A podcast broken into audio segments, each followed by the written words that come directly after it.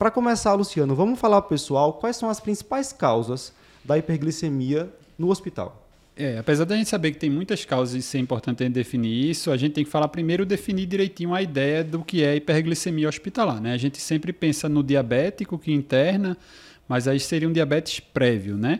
A hiperglicemia de estresse, vamos dizer assim, que é a outra, o diagnóstico diferencial, é aquele paciente que não tem diagnóstico de diabetes, que às vezes tem uma glicada que mostra que ele não tinha diabetes previamente e que evolui com hiperglicemia pelo contexto é, de alguma intercorrência dentro desse internamento, dentro dessa visita hospitalar. Né? Então, a gente diferencia o diabético prévio internado, que aí ele teria diabetes e por isso ele tem hiperglicemia, e a hiperglicemia de estresse, que é aquele paciente que não tem diabetes, ou seja, ele precisa ter alguma documentação que não tem diabetes anterior e evolui com hiperglicemia é, dentro do hospital. Né?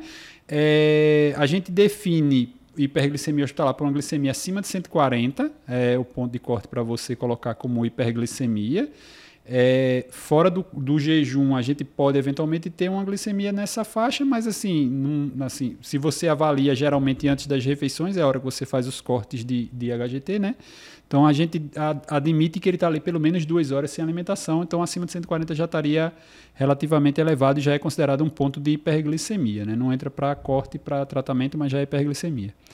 É, causas principais, a gente tem é, o diabetes prévio já seria uma causa, é, causas é, relacionadas à hiperglicemia de estresse, como o próprio nome está colocando, qualquer situação de agravamento à saúde. Né? Se o paciente tiver uma, uma infecção mais grave, é, às vezes algumas medicações, destacadamente corticoide, destacadamente às vezes hidratação, nutrição parenteral, a própria nutrição enteral, dependendo da infusão que você fizer, pode gerar é, um quadro de hiperglicemia.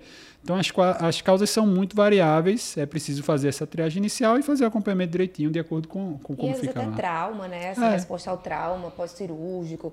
E aí, uma coisa que não tem, assim, que vale pontuar é que tem estudo que mostra que os pacientes com essa hiperglicemia de estresse, eles têm mortalidades, assim, até 10 vezes superiores àqueles que têm diabetes e que estão internados lá com os mesmos níveis glicêmicos. Não é porque, obviamente, não é uma coisa causa-efeito, né? Não é a hiperglicemia por si só que vai levar à mortalidade, mas o paciente que faz uma hiperglicemia de estresse já mostra que ele tem uma condição de base assim pior. Então é uma infecção que é mais hum. grave, é um infarto que foi pior. Então esse paciente você deve ficar atento porque assim é um marcador de gravidade a hiperglicemia de estresse. É até pior do que aquele paciente que já tinha diabetes. Então não faltam motivos para o paciente hospitalizado evoluir com hiperglicemia, né? Perfeito.